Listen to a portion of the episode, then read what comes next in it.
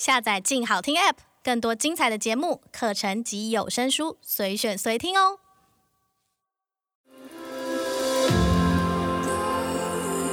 从他人的故事反映我们的样子，欢迎收听《镜像人间》。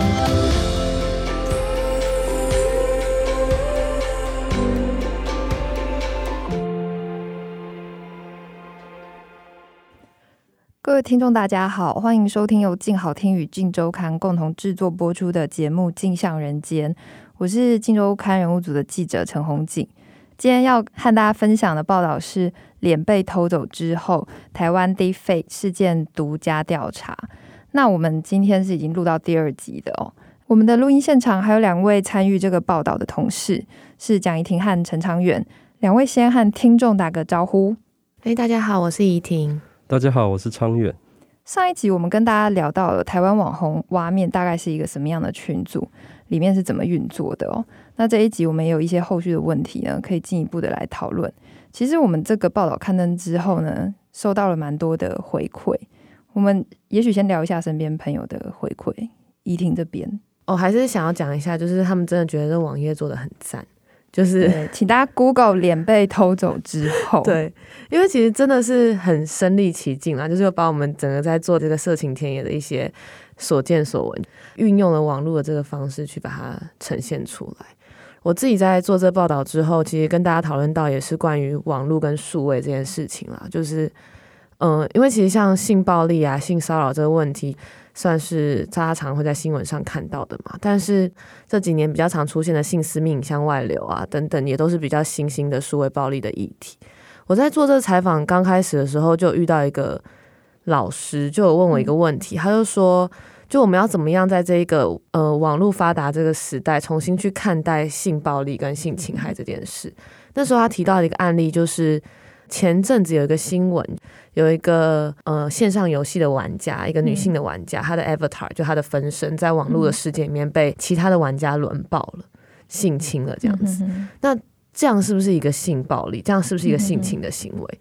做这个题目的时候，其实就会一直让我反复去思考这件事，就是肉体的性侵害跟肉体的性暴力跟数位世界的性暴力到底有一样吗？还是不一样？那如果不一样的话，它是更严重吗？还是？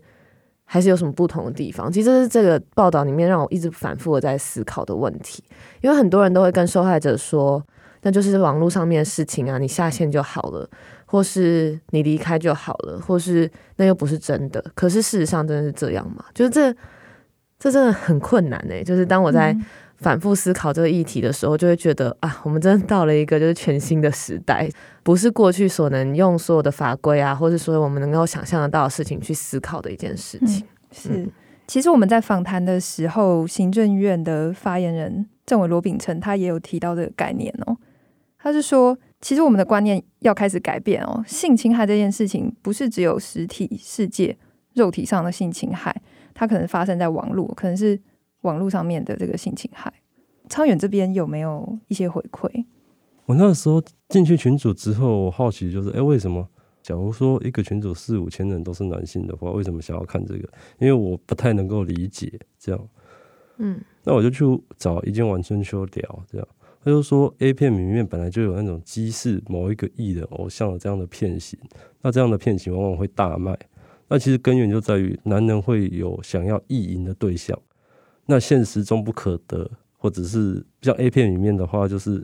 比如林志玲，她不可能拍 A 片，那我们可能就找波多野结衣，跟林志玲长得很像，我们就可以在波多野结衣上投射我们的欲望，满足我们男性意淫的那个想法。那其实换脸影片它本质也就大概就是这样，就是我们喜欢的网红，我们想要意淫他，那我们就可以透过换脸影片来做这件事情。嗯，他给我这样的答案，我觉得蛮好的。然后一见晚春秋也有提到，就是。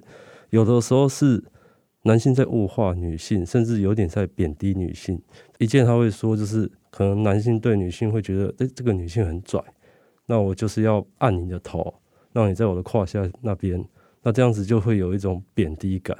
嗯，那我觉得呢，就是一种透过这样子的方式来对女女性做性暴力。嗯嗯，就一种性羞辱吧，就是用性的方式去羞对，对一种羞辱感这样，然后可能男性就会获得一些满足。其实我在里面群主卧底的感觉就是，我看到大量的 ID 其实都跟动漫游戏有关，嗯，然后他们用的词语其实也大部分都是次文化的常使用的语汇这样。那其实。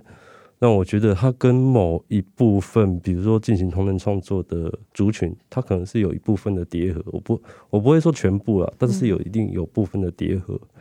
比如说我在查经营那个群组的背景的时候，我发现他的 Google 账号的所有的 email 名称都是用动漫虚拟人物的名称来建立的。嗯嗯。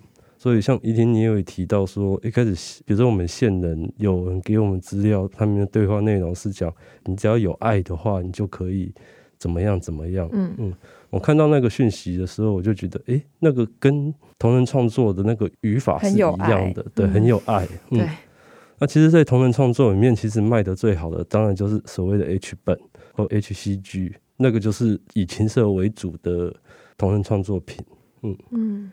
我那个时候跟一见网生就聊，结果就是，其实他可能是一个对女性的一个羞辱了。回过头来还是讲这样、嗯。其实我们受访者包含黄杰、嗯高佳宇都有谈到这个部分。嗯，对。然后甚至他可能会变成一个恐吓的手段，或者是在网络上攻击女性的一个手段。嗯，嗯，嗯，尤其是他如果又那么取得方便的话。红姐，你身边应该也有蛮多。关于这一题的讨论吧，就是好像跟二创什么那些也有人提到，有，有同业啦在讨论，然后好像也有人讨论一下就就吵起来了，这样子就是说，但大家普遍的共识就是说，这不是一个对的行为，它需要被重视。但是确实有一些读者会比较悲观，包含说我们花了非常大的篇幅去讨论修法，甚至是重新立法的这个必要。那我们受访者其实罗秉成他也也谈到了嘛。然后有些律师，数位女力联盟这边，其实他们也也谈到了这个部分。但是，呃，可能会有些读者在现阶段会觉得说，可是这就是二创啊。他们他们觉得这是一种对于肖像权的使用被这样子滥用，其实在这个时代是不一定，它只是只限于色情嘛。它可能会用来做各式各样的，可能是触犯刑事的刑事犯罪的这个这个可能性其实都有。嗯、那问题是说网网络确实是有它的逆中性。你要怎么查？你光是举证这件事情，现在大家就是我们很多受访者，他们说我要怎么告？我要告谁？就是这些人他是躲在网络后面的，就是说，所以回到现实上，就是读者讨论说，哇，还是比较悲观啦。就是说，他不脱二次创作的范畴，你要怎么样用法律去制裁这些人是不可能的。所以，当然在这个阶段，其实有讨论都是好的啦。那但是，我觉得其实这就是我们做这个题目的其中一个。希望促进讨论的这个初衷之一嘛。那另外，其实呃，有些蛮多读者的连接，或者是想到韩国的 N 号房。我跟昌远、怡婷，其实我们在做这个题目的时候，其实我们非常避免去用什么所谓的台版 N 号房嗯之类的词汇去给他一个定性啊，因为确实他的手法有些是雷同的，但是脉络其实不是一样的。那我们也很感谢我们的也是人物组的同事王思涵。其实他在我们的报道脸被偷走之后，我们做了一个韩国片的这个对照哦。其实他有写到说 N 号房事件之后韩国怎么做。那其实今年二月呢，关于 D Fake 非法色情片的联署，在韩国青瓦台国民请愿的平台呢，吸引超过了三十九万人联署哦。他们说呢，请严惩让女性遭受痛苦的。深度造假网站与使用者，并且定性说 Deepfake 是明显的犯罪。其实，在全球都面临这样子的一个困境啦。就是说，我们的其中一个受访者李克太太说的很好，就是其实黑镜里面的世界其实离我们不远嘛。某种程度上，我们是已经面临这样子的一个情况跟困境哦。尽管 Deepfake 的跨境侦查是困难的，局势皆然啦。那但是在韩国，他们怎么做呢？他们是。你要去监测它，是面临涉及隐私的这些争议吗？可是 N 号房事件之后，其实韩国政府已经展开修法扩编，就是特别是针对新形态的性犯罪，他们是重视的哦。那思涵帮我们写这一篇，其实某种程度上，我们也是算是韩国作为台湾的一个借鉴哦。就是其实它并不是完全的没有办法去制裁跟无法可管哦，但是确实。呃，现在是一个我们可以说是一个魔高于道的这样子的一个困境。嗯、但是这样子的困境是应该要设法去打破的，这是我们的想法。我其实蛮多朋友看完以后也说，就是看到中间就觉得非常悲观，有些人看不完的，尤其是女生。对，就是看的时候也觉得很痛苦。但是我觉得他们后来也有给我另外一回馈，就是他说他看到最后的时候，就比如说看到中研院有一些。打假的方法或什么，他就觉得其实我们在法律面虽然可能现在还有一些困境，但是其实，在科技面我们还是有一些努力的空间的。嗯哼哼哼，是法律跟科技也是我们这一次花了蛮多的篇幅去探讨的这个部分。理科太太她其实有讲，她说有没有可能未来就是，比如说有人说我我拍了一个 A 片，然后我可能一个手机一扫，我就告诉你说，哎，这不是我这样子。嗯、对，其实科技是不是也有可能去制裁嘛？因为也曾经有学者他比喻说，其实这就像是贩毒一样，你永远就是会有毒品，然后有人在弃毒，有新型的毒品出来，然后然后公权力要来制裁它，所以就是说，是不是大家都只能在这样子一个这么被动的一个状态之下？那包含那也采访到成功大学数据科学研究所的助理教授徐志荣团队，那他们其实都有以尝试去以科技去反制。其实老师们都有提到说，呃，很多的数位平台，就是呃，社群平台，其实都已经注意到这样子的一个一个事情。所以其实呃，国内外啊，然后或是一些知名的社群网站，比如说 Google、Facebook，其实他们都会办这个相关的侦测的这个黑客松，或者相关的比赛。只是因为这个 AI 的，就是说真假的这个技术的成长实在是太快了，其实可以去做一些侦测，但是未必是可以百分之百的。去侦测出来。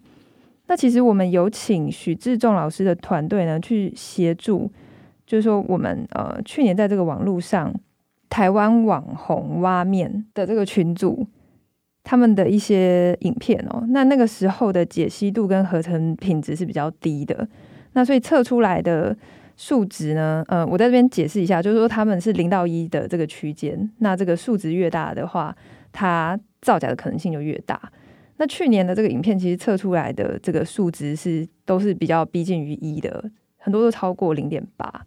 但是我们再请团队去协助侦测最近站方狂打广告的这个鸡排妹限定版，也就是我们在上一集提到的这个影片哦。其实他们推出的时候已经是呃，就是 Only 有事件的前后嘛，其实离现在的时间蛮近。嗯、那他们的技术那个时候其实已经成长到了一定的这个程度哦。就连这个一见晚春秋都说这个影片是真假难辨的，所以我们请徐仲团队帮我们测出来的结果显示呢，其实不同的画面它的数值差异是非常大的。那测出来是你在现场看那个你会非常的震撼的。我建议去看我们的影音，就是说它那个每一个画面在跑，它测出来的是介于零点二到零点七不等的，也就是说那个 range 是非常宽的，有时候连系统都没有办法告诉你说。现在这一刻是真的还是假的哦？那我们随机截了六分钟的这个鸡排妹的这个影片，测出来的平均分数是零点六二啦。那零点六二，这个徐仲老师他的解释是说，这显示有六成二的几率是伪造的，但它有一度是零点二，所以意思就是它有一些画面其实是只有零点二可能是伪造的。对。对，所以我们那个时候看到的时候就觉得也太就就蛮蛮震惊的，因为有些。就是说，他们有个术语叫做攻击。如果说制作这个影片的人发起所谓的攻击，比如说调低它的解析度，或者是呃刻意使用一些方式去让你的侦测的工具是难以辨认的，那这些都有可能转化出来变成你刚刚提到的这个状况，就是会非常低。嗯，确实是是真假难辨的。所以其实他们也在这一块就是持续的努力，但是大家可以注意到这部分其实是好的，这样。嗯，我们刚刚其实聊了像法律上面的一些困境嘛，然后科技层面，另外一个就是，其实，在一般人的教育啊，跟媒体试读方面，其实还是，因为其实这一次这个群组，我第一次进去的时候，我记得去年我们进去的时候就已经四千多人，然后到了大概年底的时候就有将近快六千个人。嗯，其实那时候我在里面的时候，内心其实觉得蛮可怕的，就是六千人，其实像昌远在上一集讲，它不是一个小的数字。就六千人就是一个对，可能像球球讲的，就是你可能在路上看到有男性在交头接耳的时候，你就会在想说他是不是看过你的影片。所以那时候我也会想说，啊，这样可能对身边的人有点不太好意思。但是有时候也会想说，嗯，不知道身边的这些朋友们，他们有没有人也在这个群组里？就我们后来有写到说，其实嗯，里面很多账号一看就知道是所谓的小账号，对不对？对对对。他们可能甚至都是放女生的大头照，或者是他们可能就是像刚刚常远提到，都是用一些动漫的人的名称去代号，然后甚至有人也会表明说，我就是色情小账号，就是他这个就是完全另外一个账号，跟他本身的 Telegram 账号是不一样的，嗯，对啊，所以当时其实就会觉得还蛮可怕，就是大家可能最近会有点意识说，我们不要看呃性私密影像外流的影片，不要上车要。下车，一起下车。对对对，可是像对于这样子的影片呢，就是那这样子的影片在看的人又有多少？或是当大家看到这样子的影片的时候，他们到底是抱着一个什么样子的心态在看？而且因为像刚刚苍云有提到很多，其实是像素人的竞标片嘛，就是他也可能是跟我们一样，就是很普通的一个人，但他可能会被他身边的人拿去做成这样的影片，所以其实。这个过程都还是让人觉得蛮可怕的。嗯哼哼。嗯，像我在那个群组里面，我有进入一个裸照合成的一个群组。那其实每每天就是到凌晨到十二点过后，凌晨一点的时候，其实你就会觉得这些群友们都开始在开 party，大家会陆续的贴上脸书啊、IG 的网红照片，甚至自己的女友照片，然后就是大家都开始用那个裸照合成团体在做修图，你就会看到。一有人贴某一个女生的照片，那个女生在下一秒间就被人合成人裸体，这样什么类型都有啊。当然也有用合成把那个精液合成到脸上的，他们就是所谓的那个颜色软体。嗯嗯，然后就会有人号召说：“哎，今天有人要一起意淫吗？”然后就会有人表示：“哦，今天我们今天有一百五十八人在这边要跟大大宁一起意淫。”然后你就会看到数不清的女性的照片，然后还有。被合成之后的裸照，我觉得我那个时候一开始进去的时候会觉得有点哇塞哦，这个地方好像很热闹。可是你看个两三天之后，你就会觉得这是一个很恐怖的地方。包括他们还会私下交流说，有人要交流跟女朋友的性爱影片吗？对，嗯，对，然后就会变成说这种东西都一直在流通，而且这些人可能都只是一个玩乐的心态在做这件事情，但是。后面延伸的严重后果其实是没有人去了解的，嗯，甚至我觉得那那里面我光看到的那个裸合成的裸照，其实随便留个十几张出来，有人四处去乱贴的话，那可能对那个女性都会造成伤害，因为她不知道这样的恶意从哪里来的。是，其实我们讨论了很多的，我还是要重复一次，我们讨论了被害人他们站出来告诉我们说，这个这样子的伤害是多么真实的。那我们也花了很大的篇幅去讨论法律跟科技现在可以穷尽他们的所能，现在可以做到的这个地步，而且我们几乎点出了这个极限是什么了。那其实怡婷刚刚讲的很重要，其实除了法律跟科技所谓的制裁，其实教育跟媒体识读也是很重要的。嗯，其实，在做这个报道的时候啊，就是。因为刚刚有提到很多人很失望嘛，很绝望，觉得这是一个很悲观的报道。但其实，或许换另外的层面来讲，也不是这样。就是未来，如果当大家看到这类的影片的时候，其实很多人可能也会有冒出第一个想法，就是啊，那这可能是假的，因为他们可能看过这个报道，知道说其实现在利用 Deepfake 是有这样的技术。那另外一个就是像我们在访问奎丁的时候，他就特别跟我们强调说，他当初在十一月的时候会拍一支影片来揭露这个情形。其实就是想要教育观众说，不要再去看这样子的影片了。就是你可以幻想在你的脑袋里面组织，但请不要把它做出来，然后还拿去卖，这对女生是一定有很大的伤害的。是我们访问朱芳君律师，其实他也有提到这个部分嘛。嗯、虽然他的专长是法律，可是其实他也是呃一再的去强调说，其实媒体识读啊，还有教育啊，其实是非常的重要的。嗯，那。呃，我们在这个场域里面，我们这些东西呢，到我们现在录音的这一刻，其实都还是继续在发生的。就是说，这个场域里面，呃，他们一起持续的在意淫他人，有时候吵架啦，有时候杀价。那大家把钱投下去了，他们去竞争所谓的稀缺的这个换脸技术。可是这个技术呢，在我们截稿的时候，它也许变得已经不再那么稀缺了哦。因为我们截稿之前，他们已经推出了这个，我们在稿子里面最后两段有写到，就是他们推出了手机版。嗯。这个我们那个时候看到的时候也非常的惊讶，就是说，因为本来其实是要有好一点的 CPU 显卡，你才跑得动嘛。对对，可是现在其实他们推出了所谓的这个手机版，那我们也看到里面的有一些这个成员他们已经购买了，并且说这个做出来的效果还不错，所以技术是这些人用来满足自己发胀的，在所谓的现实世界里面他们实现不了的所谓的幻想。嗯、呃，我们会持续的来追踪，那也希望听众朋友，嗯、如果希望多了解这个报道的话呢，可以。